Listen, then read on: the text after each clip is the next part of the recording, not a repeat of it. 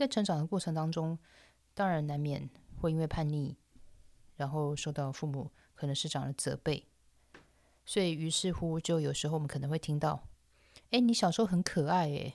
你到底是为什么现在会变成这个样子啊？”其实我相信所有的伟人，所有的甚至于说我们讲到可能一些暴君独裁者，我相信他们小时候一定有他们可爱的样子。就像史达林，他其实他是一个很怕妈妈会生气的独子。那他其实是念神学院，他在神学院当中表现非常好，但是却是一个叛逆的神学院的资优生。他有女儿，他是个宠爱女儿的父亲，当然就是个讨人厌的岳父。之后从革命者，然后一直到进入到政治圈，宫廷斗争是一定有的戏码。但是在这当中，他是个政治不沾锅。在职场当中，若要出人头地，他也是职场当中最惹人厌的廖北亚。之后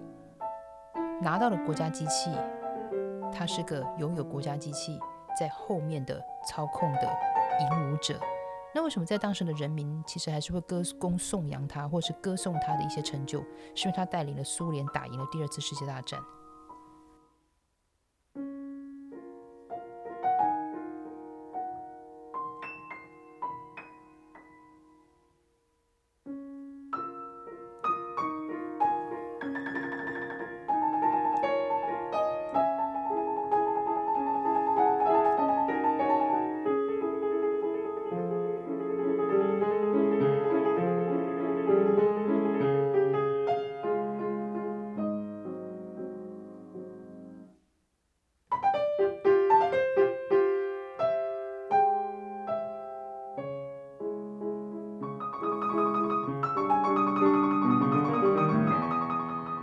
他当然知道要怎么样子利用所谓的电影，或者我们称之为可能是一些影视作品跟音乐的品味，来去作为一个大清扫，或者是说做一个洗脑的动作。因为常常艺术跟一些作品，它其实是很容易当做一个政令的宣导。在当时来讲的话，其实他的品味是非常的保守的。但是如果一旦是他喜欢的，那他一定会要他的。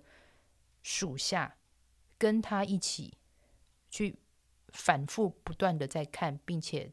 跟大众宣扬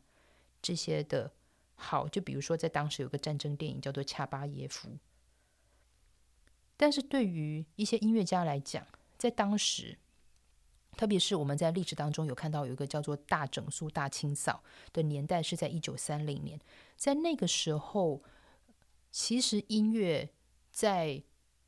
Stravinsky 的影响之下，其实我们在走在一个所谓的前卫的古典主义当中，所以当然难免会有这些所谓的刺耳的，或者是说一些不和谐的一些和声。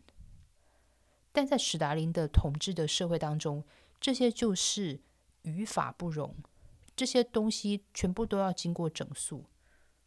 所以在这个时候。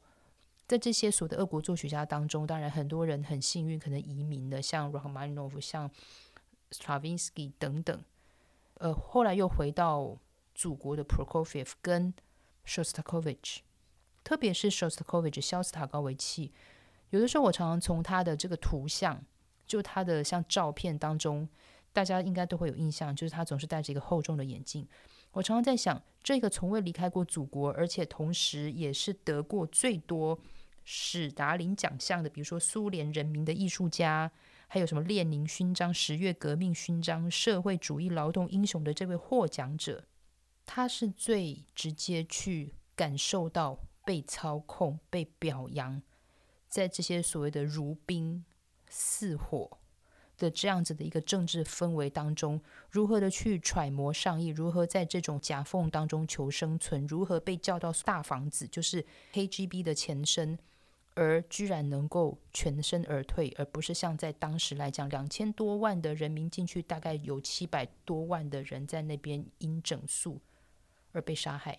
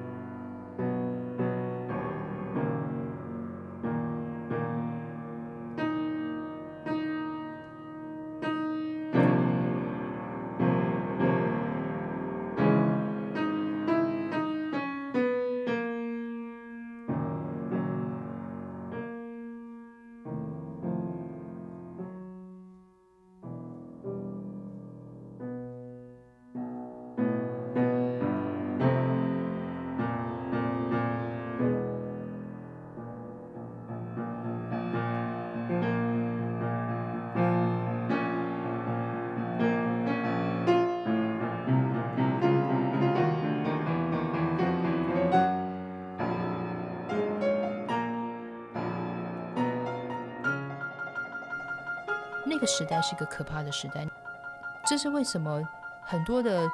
分析家都会想要去看看那个时候，比如说 Prokofiev 作品或是 Shostakovich 的作品，是不是在当中会有一些反讽，有一些反讽刺，会有一些可能觉得常常被监控。我觉得那个时候，为什么人家常说白色恐怖，或者是说在一些监控当中所感受到的那种压迫感？我相信在音乐当中是有些蛛丝马迹的。很多时候我们常会说，分析音乐到底是要怎么样子的去探究这本身在音乐当中的一些感受。这就好像 Shostakovich 他其实有一个钢琴作品是二十四首前奏曲。当然，我们很多时候说到二十四首前奏曲，一定会说到说哦，大家就是从肖邦二十四首。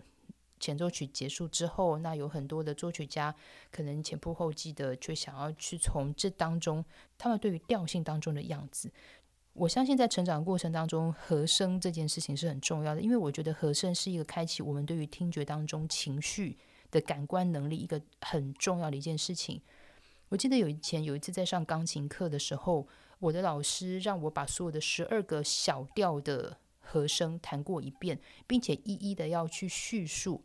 到底哪个是悲伤的，哪个是忧郁的，哪个是绝望的，哪个是无助的？忽然在当时之下，我我真的觉得，人在去仔细的聆听这些所谓的都是小调音阶的时候，或者小调和声的时候，他们在我们来说，它再也不是一个所谓的名词，就是只是一个全部都是 minor。它对我来说，真的就比如说像。喜瑞发 B minor 真的是会有那种宣告、宣判死亡，甚至于说有一些无尽的深渊，像呃升 C 小调。我觉得每个时刻、每个时期，当然每个作曲家所产生这样子的调性的一个表现，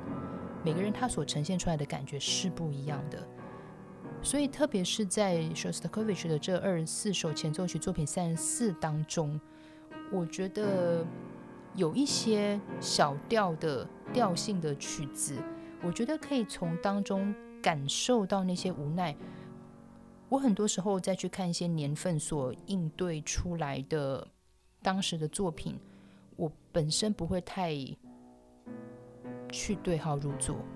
因为我总觉得说他这些所谓的技术的东西记下来叙述，用音符在叙述的东西，我觉得人家常说娓娓道来。我相信很多时候记忆如长河，很多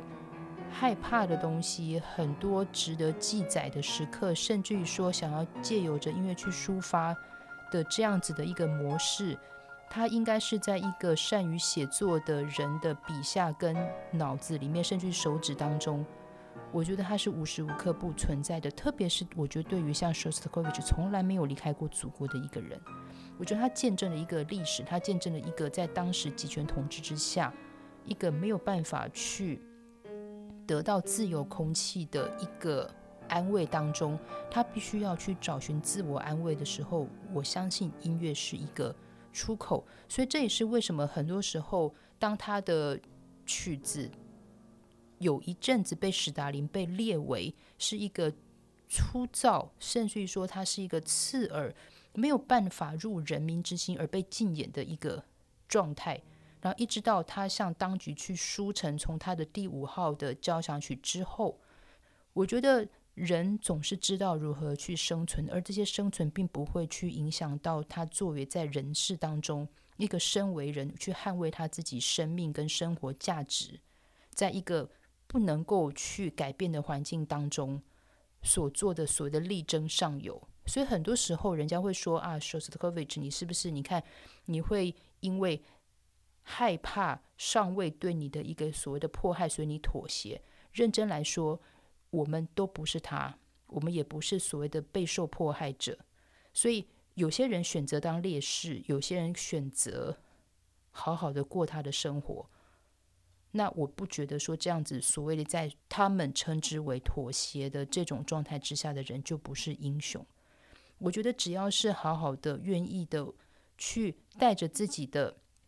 才能，带着自己的理想，然后愿意在自己的国家按照他们自己本身的步调，然后再去捍卫自己基本上的尊严，并且能够借由着音乐，在适当的时候去展现他本身的一些特质，或者是说他们去反映他们自己本身思想上面这个所谓的思想不死的这件事情。那我就觉得，不管他是怎么样子的去活着，别人的评价没有办法去代表他生命当中的苦难，所遭受到那种监控之下的那种恐惧。所以，当我在看到他二十四首前奏曲这些所谓的调性当中的时候，我的选择是这三首是一个是 C 大调。我常常觉得 C 大调是一个非常纯粹，那个纯粹是如同一张白纸。我们常常说白是一种纯洁，但是我觉得白也是一种苍白。白是一个可以去描绘的东西，但是白也是一个隐藏，隐藏所有我们可能想要不想让人家看到的那一个。那另外的话，我选择了像升 C 小调跟降 E 小调这两个小调。我相信，不管它今天是沉重，是一种很不知道如何去叙述这个悲哀。我觉得这个是很多时候，当我们没有去诉诸于歌词，当我们没有诉诸于剧本的是纯粹的用音符去展现的时候，我觉得调性能为所有的人去让这个情绪很清清楚楚的，让每一个人都有他对号入座的一个机会。我觉得这是音乐最美的地方，也是音乐最纯粹的地方。